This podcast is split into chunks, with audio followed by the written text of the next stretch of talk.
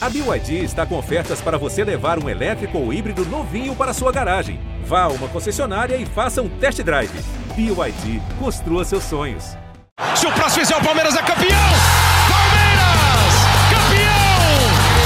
Marcelinho e Marcos partiu, Marcelinho bateu!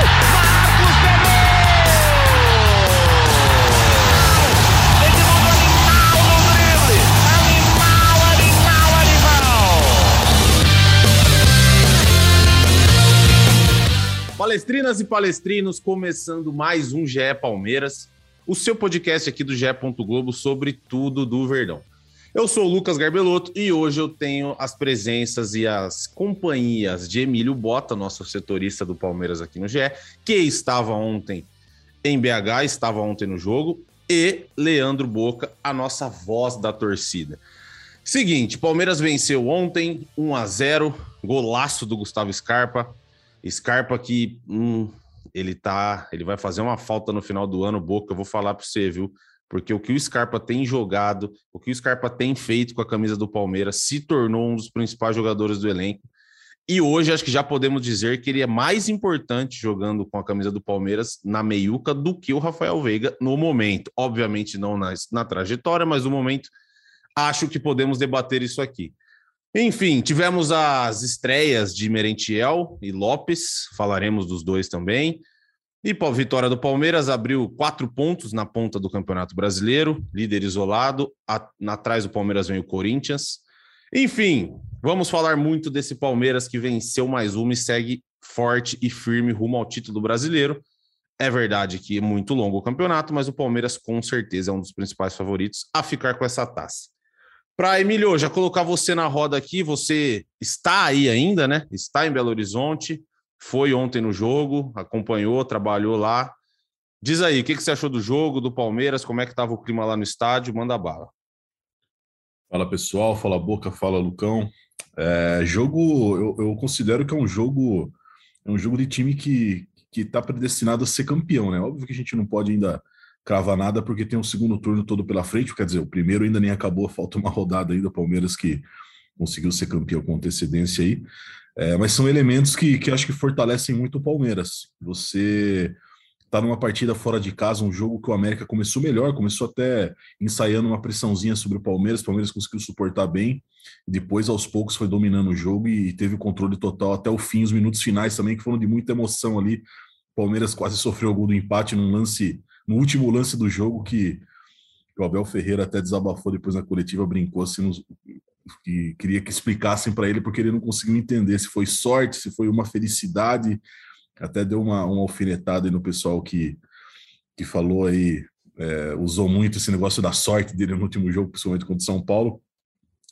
Mas são elementos que, que acho que fortalecem muito o Palmeiras. Negócio da, tem... Só uma coisa, negócio da sorte que a gente falou no último podcast, que tiraram de contexto Exatamente. o que o Abel tinha falado, né? Não era bem Exatamente. por aí. Exatamente. Ele ficou meio que, que com isso na cabeça também. Isso e a arbitragem daquele jogo, o Abel, em todas as respostas, de alguma forma ou outra, ele acaba chegando nesse ponto também para discutir. Eu acho que foi algo meio que traumático para o Abel Ferreira, essa eliminação da maneira como foi. É, ele falou que isso vai ser carregado pelo elenco até o fim da temporada e vai levar, talvez, com um ensinamento para que, que isso não, não, de, não prejudique o time de outra maneira quando tiver algum episódio semelhante durante o jogo. Enfim, é, mas acho que são elementos, como eu vinha dizendo, que fortalecem muito o Palmeiras. Você ter um gol de um, um golaço de um jogador que desequilibra, é, vencer uma partida fora de casa numa campanha que o Palmeiras vem tendo como melhor visitante do campeonato, com cinco vitórias e quatro empates jogando fora de casa.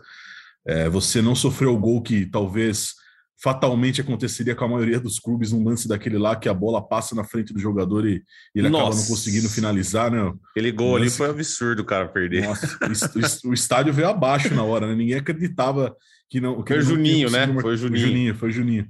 É, um lance inacreditável mesmo, mas acho que são elementos que fazem o Palmeiras é, ser forte nessa caminhada aí, mesmo tendo muitos jogos pelo segundo turno ainda, mas o Palmeiras vem muito, uma campanha muito consistente, né? O Palmeiras não sofreu ainda no campeonato, não deu mostras de que, de que vai oscilar, de que teve aí três jogos que não venceu antes da, da, da vitória sobre o Cuiabá na segunda-feira, mas como a gente vinha discutindo aqui, eu acho que é uma oscilação normal que todo time tem, não é uma grande oscilação, né? É uma oscilação que todos os times que disputam o campeonato, como o Campeonato Brasileiro, o campeonato nivelado, acirrado, um calendário extenso, você acaba passando por isso. Então, acho que o Palmeiras deu mostras aí de que é o grande sim favorito ao título, não dá para negar isso. O Palmeiras também não nega, os jogadores são cientes de que também é o grande objetivo deles, eles falam nisso mas é muito, muito pés no chão. Ontem Marcos Rocha, o Scarpa, o Abel falaram que é o título simbólico, mas é um título também que, que mostra que é o fruto de um trabalho que vem dando certo. E é isso, o Palmeiras vem numa uma tornada muito boa, e agora com Libertadores e, e Campeonato Brasileiro, acho que tem tudo aí para estar tá brigando realmente pelos esses dois títulos. E você falou agora Libertadores Brasileiro, e semana que vem o Palmeiras tem uma semaninha, pezinho para cima, descansar as perninhas para o resto da temporada, né? A gente falou que ah, é duro cair na Copa do Brasil, é duro cair do jeito que caiu, beleza. Mas pode ser proveitoso se o Palmeiras souber usar esse tempo para recuperar seus jogadores, para aí sim chegar com mais gás ainda na Libertadores, mais gás ainda na Libertadores e no Brasileiro. Ô Boca, para passar para você os números aqui do pessoal do SofaScore, Palmeiras entre todos os times da Série A em 2022. Primeiro em aproveitamento, 77%. Primeiro aproveitamento em casa, 87%. Primeiro em aproveitamento fora de casa, 68%. Cara, 68% fora de casa é muito forte. Primeiro em mais vitórias, 35. Primeiro em menos derrotas, cinco derrotas no ano. Cinco derrotas no ano e a gente está em 22 de julho. Primeiro, primeiro em mais gols marcados, dois gols por jogo. Primeiro em menos gols sofridos, 0,6. E primeiro em títulos, já ganhou dois títulos esse ano, a Recopa e o Paulista.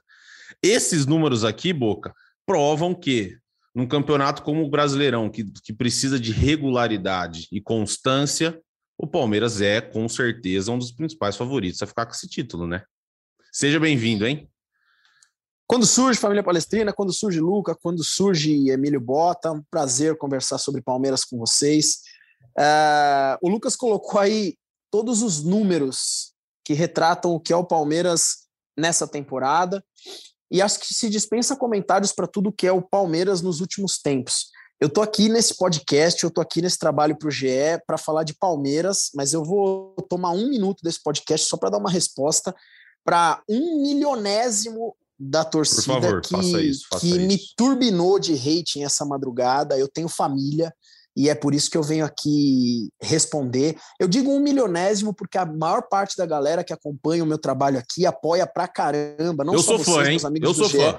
Não só meus amigos do GE, mas grande parte da galera que me acompanha muito antes do GE, me acompanha dos Boca, me acompanha do GE, valoriza meu trabalho, mas tem ali algumas pessoas que não gostam. Para você que não gosta, simplesmente não acompanhe. Não precisa vir com um monte de comentário.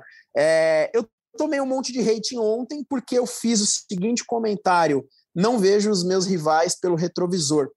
E é engraçado que a gente não consegue comemorar a gente não consegue falar bem do Palmeiras e a gente não pode mais tirar sarro de rival. Realmente o futebol está ficando muito chato e, é, e eu lamento muito esse tipo de pessoa. Eu lamento muito esse, esse. As críticas elas são muito bem-vindas com educação, só que quando elas perdem o teor da educação, realmente é algo que, que incomoda bastante. E você falou vários números do Palmeiras. Se eu, como palmeirense, não posso mais comemorar com vontade as vitórias do Palmeiras, se eu, como palmeirense, não posso aqui tirar sarro do rival de Itaquera, do rival do Rio de Janeiro, do rival do Morumbi, cara, para que vai mais servir o futebol? Né? Se o futebol não for mais entretenimento, o que, que vai ser de nós? Enfim, é, então só lamento muito para quem, infelizmente, não sabe trabalhar o futebol com humor e não sabe comemorar para esse grande Palmeiras que a gente vê. Quando eu faço esse tipo de comentário é só para falar, cara, que sensacional que tá o Palmeiras. Isso não significa soberba, isso significa felicidade e vontade de dar muita risada e muito valor ao Palmeiras, beleza? E Boca, Sobre... só para fazer um, um, Fala aí, Lucão. um adendo aí. Concordo em tudo que você falou e, cara, principalmente o torcedor palmeirense, desfrute do momento que o Palmeiras está vivendo. A gente está vendo Exato. diante dos nossos olhos um negócio que Pô, muito torcedor que nasceu ali em 90 e pouco não viu, cara. O cara viu o time se rebaixar duas vezes. Então, assim, desfrute do momento que o Palmeiras vive nas mãos, principalmente aí do Abel Ferreira. Boca, vá lá. Agora vamos. Belo depoimento, inclusive, concordo é com você 100%. Importante. E, cara, o seu trabalho é muito bom. Não, não se incomode com essas críticas que, assim, não são não são críticas ao que você fala, são críticas assim, sem, sem, sem sentido, não tem por que fazer isso. Você já se mostrou um cara do bem e um cara muito bom no que faz. E agora vamos lá, jogo. O que você achou do Palmeiras? Mais uma vitória, vitória importantíssima fora de casa. Manda bala, Boca. Eu acho que é o que você falou, Lucas. A vitória foi muito importante. Futebol é bola na rede, são três pontos para o Palmeiras. Né? A gente está falando de um campeonato de pontos corridos. A cada três pontos que você faz, mais perto do título você chega. Se o Palmeiras vai ser campeão brasileiro ou não, eu não sei, mas eu concordo com as palavras de Emílio Bota. É, a gente ignorar que o Palmeiras é um dos candidatos ao título é, não dá, é um absurdo. O Palmeiras, tal como o Atlético Mineiro, são dois times que provavelmente vão brigar até o final. E o primeiro tempo em si, Lucão, eu não achei um primeiro tempo formidável, né? Achei uhum. um primeiro tempo fraco, na realidade. Uhum. Achei o Veiga muito abaixo, né? Achei um Veiga que ainda não retomou o, o, aquele futebol excepcional dele também faz parte. Eu acho que essa oscilação é normal, já já uhum. ele vai retomar. E aí, um segundo tempo que, que eu destaco dois nomes aqui. O primeiro deles é Gustavo Scarpa, que é um dos melhores jogadores do Palmeiras aí, desse elenco, um dos mais importantes. O cara entrou, foi decisivo não apenas pelo gol, mas pelas jogadas que fez. E o outro destaque é El Flaco Lopes, que, cara, entrou e entrou com vontade. Se ele vai brilhar com a camisa do Palmeiras, é muito cedo para a gente falar. Mas, cara, o cara entrou e que jogo. Foi muito legal ver a estreia desse jogador. Gostei, que gostei de também. flaco é com L, porque se fosse com R, ele estaria na Baixada Santista. Até perdi o raciocínio. É, mas tem que tomar cuidado, porque se eu falo uma dessa, eu sou soberbo, né? É complicado, viu, velho? Ô, Emílio, acho que mais do que falado, o Boca tocou num ponto legal. O, o Scarpa entrou e mudou o time. Existe uma dependência do Scarpa nesse Palmeiras do Abel? E dependência, assim, não, o Scarpa é o dono do time, não é isso. Mas com o Scarpa, o time muda muito, cresce muito de produção, Emílio? O que, que você acha? Mais do que com. É, o Rafael Veiga tá voltando de lesão tal, e pô, o Rafael Veiga tá jogando num nível que voltando de lesão para ele atingir aquele patamar, provavelmente vai demorar um pouco ainda, e ok. Mas você acha que o, Scarpa, assim como outros caras, a gente já falou, o Everton, Gustavo Gomes tal, mas do meio para frente ali, o Scarpa virou um cara meio intocável nesse time. Tanto que ontem acho que o Abel deixou ele no banco para dar uma poupada, né? Não foi para. Porque ele não é titular. Falou, pô, vou dar uma segurada. Final de semana tem jogo contra o Inter, jogo duro. O que, que você acha, Emílio? Sem dúvida, acho que o Abel Ferreira deu, deu uma segurada no Scarpa, ele vem numa sequência forte, né? De, uhum. de jogos em sequência. É, eu diria que o Scarpa hoje, acho que ele é o grande facilitador do ataque do Palmeiras. É, não, não, considero uma dependência, mas eu acho que ele é o grande facilitador. Acho que ele é o jogador ali do meio para frente que vive a melhor fase e é um cara fundamental aí para o Palmeiras é, em jogos como ontem, por exemplo, que se não, talvez se não fosse o gol dele, é, daquele aquele golaço que ele fez, talvez o Palmeiras poderia ter empatado o jogo, por exemplo. Então, acho que o Scarpa é um facilitador de, principalmente para o Palmeiras sair em momentos complicados de alguns jogos. É, e o Scarpa vive uma fase absolutamente incrível, né? O Abel até comentou na coletiva ontem que o Scarpa está leve, né? Ele falou que o Scarpa entendeu que o que vier de coisa boa para ele, ele está plantando, vem treinando muito bem, e o que vier de coisa boa ele está aceitando. Então, e só ele... para para colocar uma coisa nisso, Emílio. Geralmente, quando o cara é vendido assim antes, muita gente fala: ah, vai tirar o pé, ah, é, o cara vai segurar para não machucar. E assim, nossa senhora, o Scarpa absolutamente não, não, não faz isso, nem acho que os jogadores façam isso, mas enfim, ele nem parece que a cabeça. Ele foi vendido, é verdade, foi vendido, não, né? Vai sair de graça. Assim, ele vai, vai se transferir para futebol inglês, mas na cabeça dele, olhando assim de fora, obviamente a gente não, não tem contato pessoal com o cara, mas olhando assim, parece que ele, ele colocou que na cabeça dele ele só vai para lá realmente no final do ano e foco do cara, dá para ver que ele tá 100% focado no Palmeiras, né? Exatamente, está 100% focado e, e aliado a uma grande fase, né? Eu acho que muito do que o Abel falou, acho que faz, se encaixa um pouco naquilo que naquela análise que a gente pode fazer do, do Scarpa. Acho que ele colocou na cabeça dele um plano que ele gostaria mesmo de jogar na Europa mas que o contrato dele com o Palmeiras e toda a história que ele tem no Palmeiras, ele vai fechar da melhor maneira possível, e eu acho que é isso que ele colocou na cabeça. Ele quer conquistar mais títulos, pode conquistar mais dois, né? O brasileiro e a Libertadores, e deixar o Palmeiras aí com uma galeria extensa é, de um dos jogadores mais vitoriosos. Essa geração que está no Palmeiras atualmente vai ser das mais vitoriosas por um bom tempo, até a gente até, a gente vê o outro time que conquiste tanta coisa como conquistou o Palmeiras esses últimos anos. Mas eu acho que o Scarpa vive um momento muito bom, vai fazer uma falta absurda para o Palmeiras. Acho que é bom o torcedor nem ficar pensando muito nisso né, durante esse ano. Acho que é bom desfrutar, como você disse, para ano que vem você pensar quando você não tiver o Scarpa no time e o Palmeiras pensar em seis meses que tem que buscar uma solução em outro jogador no mercado para tentar suprir a ausência dele na próxima temporada. Acho que é basicamente isso. O Scarpa vai tomar o rumo da vida dele, é, no, vivendo uma grande fase, vai deixar o Palmeiras talvez no momento em que faça o torcedor sentir mais falta dele por conta do papel essencial que ele está tendo na temporada. O Boca, hoje, se o Abel Ferreira tivesse que, tiver que escolher entre Scarpa e Veiga, você, eu vou colocar só um meia hoje de ligação no time. Acho que o Scarpa pulou na frente, né?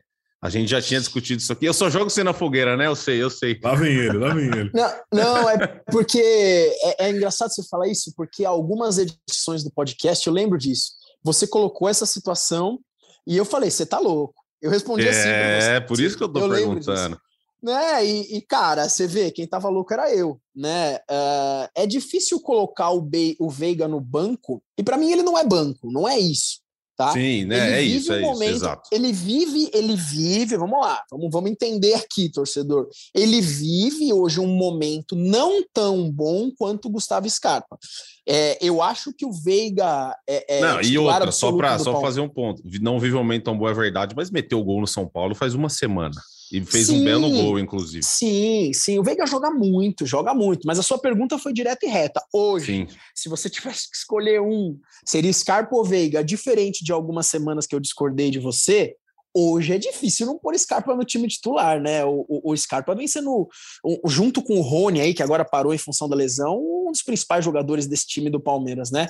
Eu creio que os dois têm que jogar. Vai, você vai colocar um Palmeiras e Galo aí na, na Libertadores, aí na, na, na, nas quartas de final, jogo fora de casa. Para mim, joga os dois, tá? Eu não consigo tirar nem Scarpa nem Veiga. Só uhum. que se você me colocar na parede e fala, vai, é, é, escolher seu time agora, escolhe um ou outro agora. Não vou mentir e não vou ficar em cima do muro. Hoje é Gustavo Scarpa. E aí você, Emílio? Gustavo Scarpa? Eu também eu concordo com o Boca com isso. A gente até falou, acho, acho que só que uma vez, pô, final, pô, o bicho vai pegar, jogo grande, tem que jogar os dois. São dois dos caras mais decisivos do elenco. Mas hoje acho que o Scarpa assumiu um, um patamar nesse time do Palmeiras de, pô, o cara é protagonista do time. Não tem o que fazer. Ele é um, um dos principais jogadores desse time do Palmeiras agora, né? Ah, sem dúvida. Hoje, se tivesse que escolher, colocar contra a parede, você precisa escolher um dos dois para jogar hoje, eu começaria com o Gustavo Scarpa, por conta da fase dele. O Veiga voltando de lesão ainda não está no ritmo ideal. É, eu escolheria, obviamente, o Gustavo Scarpa tem 37 jogos na temporada, 9 gols e 12 assistências. É, números interessantes, é, se comparado também com o Rafael Veiga, que tem 37 jogos, 18 gols e 6 assistências. Você vê que o Veiga, por mais que ele tenha tido essa queda, ele segue sendo o, o principal goleador do time ao lado do Rony e, e vindo numa temporada muito boa, né? Então são duas opções boas que pô, todo time gostaria de ter que escolher. Dois meias desse Veiga, calibre. Desse calibre aí. Acho que o Palmeiras, por isso que também é muito credenciado a, a, a, conquistar coisas essa temporada, porque no momento em que o Veiga ficou ausente do time foi quando o Scarpa cresceu e tomou conta do time, né? Então você vê que as opções e o leque que o Abel Ferreira disse que tem um elenco enxuto, mas um elenco enxuto de muita qualidade. O Boca já tinha dado a letra um pouco antes para a gente falar sobre o Flaco Lopes e o Merentiel, La Bestia. Boca, o que, que você achou dos dois? Assim, eu achei que o Merentiel um pouco mais. Ah, ele tava meio durão, sabe? Não sei se é nervosismo de estreia. Achei que ele tava meio, meio presão. E o Lopes, achei que ele já entrou, pô, solto, tocando bem a bola, fez uma jogadaça que o Scarpa acabou se trupicando todo na bola lá, ele dá um, um drible da vaca, ajeita para trás, o Scarpa acaba caindo, quase fez um gol. E aí, o que, que você achou desses dois? E assim, confesso que o Flaco me surpreendeu assim muito positivamente, muito positivamente. O que, que você achou?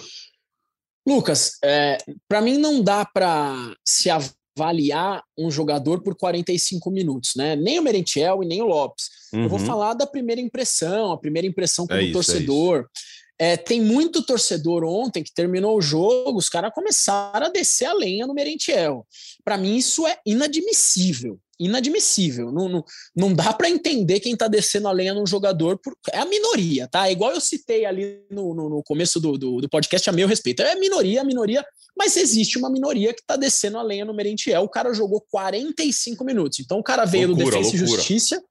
Veio para veio um Palmeiras, que é um time montado, é um time formado, é um time que ele sabe que, meu, a camisa pesa, e ele fez um jogo tímido, um jogo que ele não teve ali muitas oportunidades, que ele poderia de repente ter aproveitado melhor um lance ou outro, mas não aproveitou. Mas eu não vi nesses primeiros 45 minutos uma jogada diferente, eu não vi nesses primeiros 45 minutos um craque, eu não vi nada disso. Mas foram 45 minutos. O, o, o grandes jogadores já fizeram 45 minutos mais ou menos. E eu espero que esse seja o caso do Merentiel. A gente precisa dar tempo para avaliar. O Flaco, eu também não vou falar que ele é um super-herói em função dos 45 minutos uhum. finais que ele disputou. Só que foi um segundo tempo muito bom do jogador. Né? Foi um segundo tempo que ele teve um lance pela ponta direita de campo, que ele tocou para o Scarpa, o Scarpa acabou furando mas que foi um lance muito, muito bonito de assistir. Ele deu um belo chute de longe que o goleiro acabou defendendo. Ele teve mais um lance de efeito, da mesma forma que ele também errou. Ele errou num lance que deu um contra-ataque para os caras, então, assim, o Flaco fez uma partida muito boa, na minha opinião. Gostei dos lances que eu vi. E o Merentiel nem tanto. Mas um jogo mais tímido, que ele não teve grandes oportunidades. Vamos esperar mais um tempo para a gente poder falar dos dois jogadores. Mas se você perguntarem, pô, Boca, você está satisfeito? Porra, tô satisfeito e tô empolgado, cara. Principalmente com o Flaco em função desses 45 minutos. Vamos observar, vamos ver os próximos jogos. Boca, você acha que eles têm que ser titulares? Vamos lá num jogo como Palmeiras e Galo na Libertadores, tudo ou nada, para mim, hoje, não tenho o que inventar. É Scarpa, Veiga, Dudu e Rony. Ponto final. Tá? Hoje, um Palmeiras hoje. Agora, se esses jogadores precisam de minutagem, eles precisam rodar mais, precisam jogar mais para mostrarem a que vieram, com certeza sim. Essa é a questão. E sobre o Merentiel também, né, Emílio? O Palmeiras fez um primeiro tempo bem razoável contra o América. E quando entra o Scarpa, como o Boca bem disse, o time melhorou muito. E melhorou muito, o Flaco estava em campo junto com o Scarpa, ou seja, o cara também se aproveitou de um segundo tempo muito melhor que o Palmeiras fez. Mas você, lá no, lá no estádio, assistindo o jogo, o que, que você achou dos dois? O que, que você sentiu lá? Conta para nós. Vamos lá. Eu concordo muito com o Boca, acho que é é, prematuro a gente também fazer uma análise muito profunda sobre é, os jogadores. O cara também que tá crucificando aí por 45 minutos é maluco, pô, com todo dá, né, respeito, né, pelo amor de dá. Deus. E outra, você já vai jogar uma carga no jogador que mal chegou e você vai acabar, às vezes, prejudicando o desenvolvimento do cara, a adaptação dele por conta dessas críticas, enfim. É, mas olhando ali dentro de campo, é, primeiro tempo senti o Merentiel bastante é, ansioso, é, nervoso de estar tá, tá estreando, uma coisa totalmente natural, né? A gente, quando vai fazer uma coisa pela primeira vez, vai começar no emprego no primeiro dia, você fica nervoso com. É, é natural isso do ser humano. É, talvez seja uma coisa física, fisiológica mesmo. Eu senti ele um pouco, um pouco tenso. Ele foi errando alguns passes simples ali, principalmente no Dudu, numa tentativa de contra-ataque. Ele foi ficando um pouco mais pesado, um pouco mais duro. Então, é, acho que pesou um pouco é, a ansiedade e o fato dele não conseguir desenvolver muitas jogadas e também o primeiro tempo o Palmeiras ficou um pouco mais amarrado na marcação do América. Então acho que isso prejudicou é, um pouco a, a, a, função do, do Menentiel no jogo, que foi um, ele ficou um pouco mais fixo, ele não, não, se movimentou tanto como o Lopes se movimentou no segundo tempo, quando tinha mais espaço. É, o Lopes entrou bem, acho que que ele deu uma mobilidade maior ao, ao, ataque, principalmente também porque ele teve o Scarpa com um jogador mais leve também, que flutuou mais que o, que o Veiga no segundo tempo, e o Palmeiras teve mais espaço em determinado momento do jogo, nos 15 minutos finais, quando o América foi para cima em busca do empate, o Palmeiras teve os contra-ataques, o Palmeiras teve boas chances de ampliar o jogo, tanto é que o Abel reclamou que é, não pode depender só de 1 a 0 sempre por conta do último lance do jogo, que às vezes você toma um gol e perde dois pontos que estavam ganhos, então acho que na na avaliação final, o Lopes teve uma estreia melhor do que o Menetiel, mas não quer dizer que ele vá jogar mais que o Menetiel ao longo do, da passagem dele pelo Palmeiras. Então, acho que a gente precisa esperar. A gente não conhece os dois jogadores a fundo para dizer, não, esse cara realmente é um perna de pau, esse cara não, esse cara vai dar certo. Acho que o tempo vai mostrar os dois jogadores. Eu acho que são duas boas opções que o Palmeiras ganha para ataque, um setor aí que vem, é, vem sofrendo com improvisações é, deram certo, óbvio, mas acho que é sempre bom você ter opções e, e mais jogadores para você poder formular aí na sequência da temporada. Ó, oh, falamos bastante do jogo de ontem. Acho que vale a pena a gente tocar no assunto Gabriel Veron, né? Que o Palmeiras não oficializou a venda dele, né, Emílio? mas todo mundo já sabe, a vocês aqui do GE, você, o Ferro e o Zito já deram informação, que o Verón vai partir. Então, assim, dê aí os detalhes do que, do que aconteceu, de como vai ser, e depois eu quero que o Boca dê a opinião dele sobre o que ele achou, não só do valor, que muita gente disse que foi baixo e tal, mas assim, de perder um cara como o Gabriel Veron, e enfim, falaremos sobre a saída do Verão. Emílio, você primeiro aí, se quiser dar aí, falar um pouco os detalhes da saída do Verão. E de fato já era, né? Não joga mais com a camisa do Palmeiras, está partindo para Portugal. Não joga mais, está partindo hoje, inclusive, né, para fazer exame médicos e assinar o contrato. Se passar nos exames médicos, assina um contrato. Né, Palmeiras vai levar 80% dos 10 milhões de euros, né? 8 milhões de euros, 54 milhões de reais, se não me engano, por conta da cotação de ontem. É, é um negócio que é, surpreendeu pelo fato dos valores. Né? Eu acho que o Palmeiras é, esperava lucrar mais com o Gabriel Veron, mas talvez os episódios recentes dele tenham pesado um pouco na decisão de estar tá, tá uhum. tá negociando ele, né? O, o, fato das lesões, o fato da, do episódio da balada, de não, ter, não conseguir ter uma sequência. Então, acho que talvez esses fatores pesaram um pouco para o Palmeiras vender ele, além de também é, dar um fluxo de caixa maior, né? O Palmeiras precisa também vender jogador, né? Porque o Palmeiras tem é, um patrocinador forte que vem conquistando títulos que você não precisa fazer fazer dinheiro com venda de jogadores. Eu até questionei o Abel ontem na coletiva, perguntei para ele, né? Falei, Abel, é, na sua chegada aqui em 2020, você mencionou que não via o Gabriel Veron sendo vendido por menos dinheiro do que o Santos vendeu o Neymar para o Barcelona. Você considera uma venda é, é, justa pelos valores? É, como que você encara esportivamente também a venda dele? ele se resumiu a dizer que ele tem uma opinião, que ele dá as opiniões dele, que são opiniões pessoais, e que a diretoria do Palmeiras sabe qual é a opinião dele. E encerrou o assunto. Pra ou mim, seja, ou ele, seja, ele não ficou. Eu acho que ele não, não ficou satisfeito. É. é. Acho que também por conta dos valores. Né? O Abel é de Portugal, ele conhece o mercado. Acho que ele, acho que na expectativa dele, eu acho que ele acha. Eu, eu acredito, né? Não é uma informação, uma opinião. Eu acho que ele esperava que o Palmeiras conseguisse mais dinheiro com o Verão e acho que ele via potencial no Verão para dar mais dinheiro para o Palmeiras. Mas talvez seja oportunidade daqui para daqui cinco anos, por exemplo, a gente pode vir aqui analisar cara. O Palmeiras vendeu bem o Gabriel Verão naquela época, hein? Ou a gente pode, daqui dois anos, se o Gabriel Verão for vendido internamente na Europa, falar: caramba, dava para ter tirado mais. Mas o Palmeiras mantém uma porcentagem numa futura venda e é, só o futuro dirá se o Palmeiras vendeu bem ou não o Gabriel Verão. O Boca, esportivamente, é, olhando assim para o Gabriel Veron, ele, ele não se tornou a promessa que todo mundo achava. Todo mundo achou que ele ia ser um baita de um jogador, cracaço e tal. Acho ele um bom jogador, gosto do futebol do Gabriel Veron, mas eu também acho que deve ter passado na cabeça pessoal do Palmeiras, falou, pô, e se a gente não vende agora? E daqui um ano esse menino se machuca de novo, porque ele andou, ele se machucou muito durante a, a carreira dele, e ele já tem três anos de profissional, Gabriel Veron. Eu acho que a, que a torcida do Palmeiras também falou, pô, estão tão dando o moleque e tal. Eu, eu não acho que é por aí, até porque o Verão valia muito mais há dois anos atrás e o valor dele veio caindo.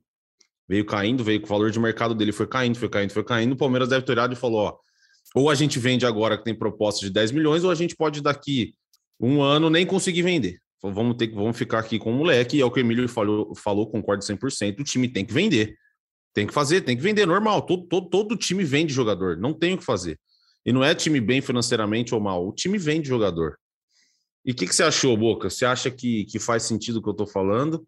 E se, eu, e se você concorda comigo que esportivamente ele não virou o que a gente achou que ia virar. Muita gente fala, pô, tem um menino lá da base do Palmeiras, o Verón, tal, não sei o quê. Mas, de fato, ele é um bom jogador, é verdade. Mas se a gente for parar aqui para pensar, ah, fala cinco jogos que o Verão assim acabou com o jogo. Pô, eu não lembro. Eu não lembro. Se for pensar aqui, não lembro de cinco. Ele foi bem na final do Paulista contra o São Paulo, ajudou contra o Galo, deu assistência pro gol do Dudu.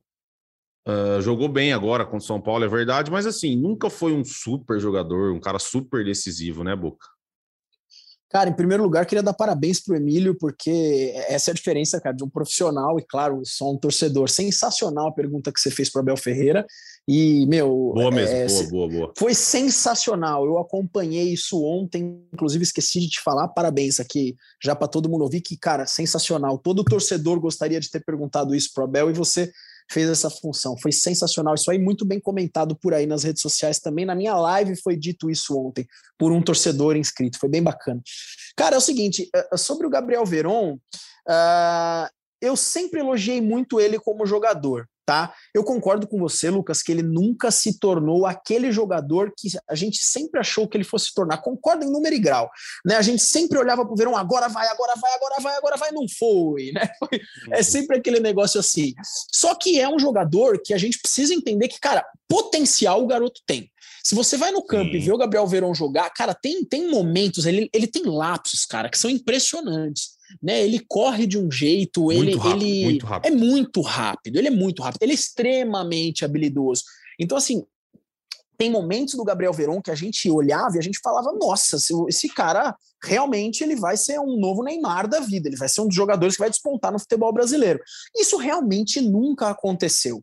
Eu fiquei. Eu, eu fiz muitas críticas e duras críticas ao Veron no episódio da balada, não me arrependo de absolutamente nada que eu falei, ah, nada. Muita gente falou: calma, é um garoto. Não, não é, já, já expliquei meu ponto de vista profissional e o meu ponto de vista como torcedor. A partir do momento que ele é um, um cidadão que assina um contrato com um clube profissional e representa ali 20 milhões de pessoas, tem que tomar muito cuidado com as ações dele. E eu vou falar uma coisa para vocês que tá aí um, um boato na, na, nas redes sociais, não é um boato, é uma. É, é, não é uma informação, na verdade é conversa de torcedor, é conversa de bar, mas vale a pena eu falar aqui porque eu também tenho essa opinião. Muito estranha essa negociação do nada de Gabriel Veron. Né? Um dos maiores clubes do mundo, um dos clubes mais famosos do mundo, que é o Porto, do nada vem tira o Gabriel do Veron do Palmeiras por um valor que a gente entende, torcedor, que é baixo, né? Então, assim, é, é, muito do que o Emílio falou. Será que essas diversas lesões já não estão forçando uma saída do Verón há um tempo do Palmeiras? Será que esse mau comportamento do Verón fora de campo não foi um fator crucial assim para Verón? Sai, já deu. Tudo que eu estou falando aqui, torcedor palmeirense, não é informação. Quem passa informação aqui é o Emílio, é o Zito, é o Ferri. Eu estou falando uma opinião, uma conversa de bar que os torcedores estão tendo, que foi estranha essa saída do nada. Na parte esportiva, Lucas, eu entendo que é um jogador que em determinado ponto pode fazer falta, né? Mas o Hendrick subiu da base, o Merentiel e o Lopes chegaram. Eu acho que, cara, uma hora o Verão iria sair do Palmeiras. Então, cara, foi, já era. Sobre o valor, eu tenho minhas dúvidas. Eu acho que o Palmeiras podia ter faturado um pouco mais. E sobre a venda do Verón, até agora, eu não entendi. Eu achei que foi um negócio muito repentino, muito do nada. Não é uma informação, repito, mas é estranho. Eu concordo, eu acho que, mas eu acho que passou muito por, por pelo que a gente falou aqui. O Palmeiras viu a oportunidade e falou, cara, ou vende agora ou depois pode ser que a gente não consiga fazer essa grana, entendeu? Acho que foi bem por aí. Pintou a proposta, falou, pô, e eu tô vendo aqui uma matéria do GE, Verón se despede do Palmeiras, agradece a Abel e embarca para fechar com o Porto. Aí tem uma aspa dele aqui, o Abel me auxiliou, me preparou para esse momento, ou seja, também pode ter partido dele e falou, pô, jogar no Porto. O Porto é um time que tradicionalmente abre muito as portas na Europa, né? Muito brasileiro vai para o Porto e do Porto consegue ir para um monte de time grande no futebol europeu. Mas eu acho que a tendência, inclusive, isso eu, acho que a gente pode tocar nesse assunto, com o Merentiel e o Lopes, que são dois caras mais de área, a tendência, né, Emílio e Boca, é que o Rony passe mais a ser um ponta nesse time, né? Deixe de jogar tão enfiado. Não, é óbvio que a gente cogitando aqui que o Merentiel, o Merentiel e o Flaco vão render, né? Porque se eles não renderem o que o Rony rende jogando lá enfiado, o Rony tende a continuar sendo titular ali, ou o Abel joga esse time com dois atacantes, o Rony mais um, não sei. Mas a tendência para não mudar o estilo de jogo do time, né, Emília, é que o, o Rony passe a ser mais um pontinha, fazendo às vezes do Verón, e ele joga com o Flaco, o Merentiel. Aí a gente faz um ataque ali do Palmeiras com Dudu, Flaco e, e Rony, por exemplo. O Rony caindo mais na ponta esquerda ou na ponta direita, aí tanto faz. O que você acha? Acho que é por aí, né? É, acho que a tendência é essa, né? E vai depender muito também do rendimento, né? Não tem como é, a gente deixar. Para render igual o Rony, vai ter que correr, viu? Vai, vai, ter que suar a camisa. Vai ter que suar a camisa. E aí é uma configuração de ataque também que a gente pode ter uma mudança. Não sei, às vezes o Abel Ferreira também acha que o Rafael Veiga não está vivendo um bom momento e fixa ali o Gustavo Scarpa como principal articulador. Aí você sim tem um espaço para você ter um ataque com Rony, Flaco e Dudu, talvez. É, mas se ele não optar por isso e, continuar na, nessa formação com o Scarpa jogando pelo lado, talvez o Rony vá continuar como centroavante e o Flaco e o Merentiel e o Navarro e os outros jogadores da função vão acabar entrando aos poucos e tentando conquistar esse espaço. Eu acho que talvez a tendência seja o Abel manter, por, pelo menos no, no, início, essa configuração com Veiga, Scarpa, Dudu e Rony, e aos poucos ele ir inserindo o Flaco e o Merentiel nesse ataque, e aí sim, naturalmente, você puxar o Rony para a ponta e talvez achar um, uma maneira do Scarpa jogar com o Veiga ali no meio campo ou optar por um dos dois, é, um esquema de, de rodízio, alguma coisa nesse sentido, ou optar por quem está tá melhor no momento. Mas são mais opções, né? Palmeiras ganha mais opções, opções boas. É, o Hendrick também ontem foi questionado na coletiva sobre a, a promoção dele ou não ao time profissional. O Abel foi bem claro que garotos do sub-20 treinam é, no, com o elenco profissional ao longo da semana, mas que não é por pertencer à categoria de base que você tem lugar cativo e que você vai ser promovido ao time profissional. Abel disse que é o rendimento, e se o Hendrick, ele falou, o Hendrick teve um, um desempenho excepcional no sub-17 e no sub-20, Vamos ver como que ele se comporta treinando contra o Gustavo Gomes, contra o uhum. Murilo, contra zagueiros de, de que estão né, no profissional há mais tempo.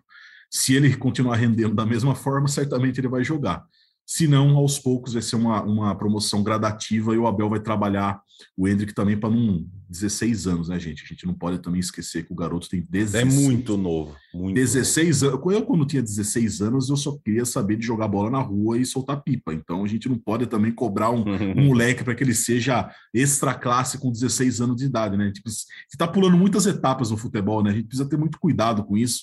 Acho que a gente às vezes é, muda o rumo da vida de uma pessoa por uma simples análise do cara tá bem ou não com 16 anos de idade. Então a gente precisa ter um pouco mais de calma também para não, às vezes, destruir um potencial jogador que, que a gente tem, não só para o Palmeiras, mas para o futebol brasileiro, para o futuro. Enfim, acho que vale ter um pouquinho mais de calma e confiar no trabalho do Abel Ferreira e da comissão nesse processo de transição desses moleques da base que são muito bons. Exemplo do Gabriel Verão, que subiu também, não conseguiu talvez render o que se esperava dele. Talvez é, ter um pouco mais de paciência ajuda muito nessa hora. Ô, Boca, aproveitando que o Emílio, que o Emílio tocou no assunto Hendrick, pode dê sua opinião sobre o Rony jogando de ponta, se você concorda comigo que é a tendência. E, cara, fazia tempo que eu não via uma badalação em cima de um, de um atacante como teve com o Hendrick. E teve palmeirense comemorando mais o aniversário do Hendrick do que o próprio aniversário ontem aí na internet, em Boca? De trás para frente, Lucas, eu fiz uma postagem ontem, uma enquete lá no, no Instagram dos Boca perguntando: fala Eu respondi, verdade, eu respondi. Você comemorou mais o aniversário do Hendrick do que o da sua própria mãe. E, não, é brincadeira, porque o torcedor do Palmeiras está esperando o Hendrick demais, mas ouçam o que o Emílio falou agora e lembrem de quando vocês tinham 16 anos. Como era a vida de vocês com 16 anos? Né? É, mas aí eu confio plenamente no Abel. Deixa o Hendrick jogar contra Gustavo Gomes, deixa o Hendrick jogar contra Murilo, deixa o Hendrick crescer no dia a dia e se arrebentar no treino tem que jogar, vai jogar. Vamos dando oportunidade, mas só para fazer um para já boca, só para te interferir rapidinho, eu achei que o Abel não ia falar isso, de verdade. Eu achei que ele ia falar não, o Hendrick só vai jogando que vem. Eu achei que ele ia fazer isso. Mas Sim. quando ele fala se ele jogar bem contra o Gomes e o Luan, pau na máquina, vai pro jogo. Exato. Eu achei, eu achei Lucas, bacana, achei bacana. Lucas, o Pelé disputou uma. Eu não estou comparando o Hendrick ao Pelé, eu nem vi o Pelé jogar. Eu estou só falando sobre idades. O Pelé disputou uma Copa do Mundo com 17 anos. O Neymar começou a despontar no profissional muito cedo. Jogadores excepcionais, eu não sei se o Hendrick é esse excepcional. Eu estou só comentando que jogadores excepcionais eles, eles desde cedo são extremamente fora da curva e eles começam a uhum. despontar. E se isso acontecer com o Hendrick, será natural o processo dele começar a jogar, da mesma forma que será natural uma, uma ida para esse jogador para a Europa em breve. Essas coisas, infelizmente ou felizmente, elas acontecem. E que brilhe o jogador, que brilhe muito, mas a gente tem que ter é, um pouquinho de calma. Você me fez uma outra pergunta sobre o Rony como ponta. Sabe por que essa daí eu vou fugir da resposta, Lucas? Porque, para mim, por enquanto, por enquanto, o, o, quarteto titular do Palmeiras num jogo decisivo é o que eu já comentei nesse podcast. É Veiga, Scarpa, Dudu e Rony. Então, uhum. por enquanto, um Palmeiras ideal não é esse Rony é, é, pelas pontas. Por quê? Porque eu ainda não vi o Flaco ou o Merentiel, que seja, o Hendrick, enfim, despontando lá na frente. A tendência é que nos treinamentos o Abel comece a testar o Rony pela ponta e um Flaco enfiado pelo meio, o Rony pela ponta e o Meretiel pelo meio. É, só que para isso alguém vai sair do Palmeiras. Quem vai sair? É o Veiga? É o Scarpa? Aí que tá. E é por isso que eu não respondo essa pergunta sua com exatidão. Porque, para mim, ninguém sai hoje, nem Veiga e nem Scarpa. Tô de acordo, tô de acordo. E o outro, o Rony tem o lugarzinho dele, o Abel. E o Rony é um cara que ele tem o lugar no time, né? Eu me lembro de uma coletiva, acho que foi depois da Libertadores, quando ele fez o gol de bike.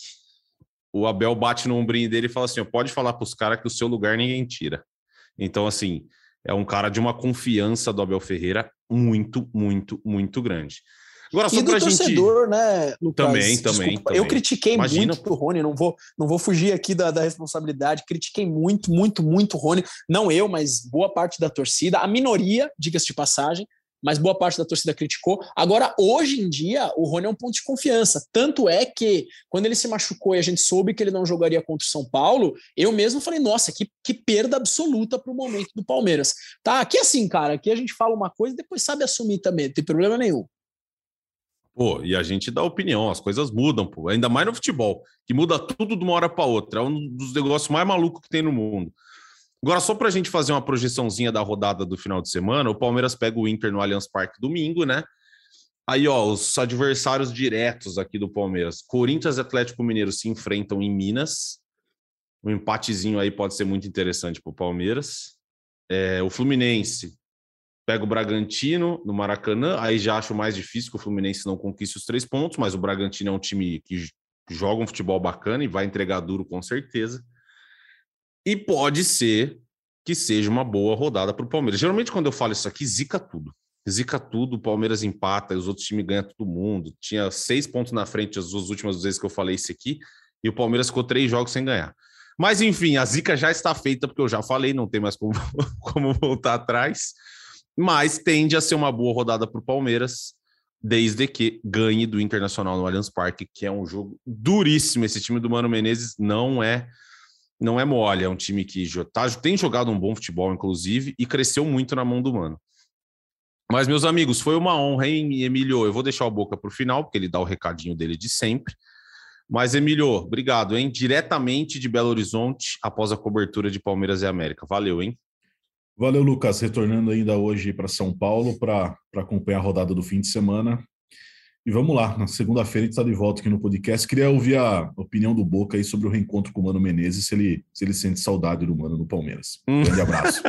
Boa pergunta. Vai lá, Boca.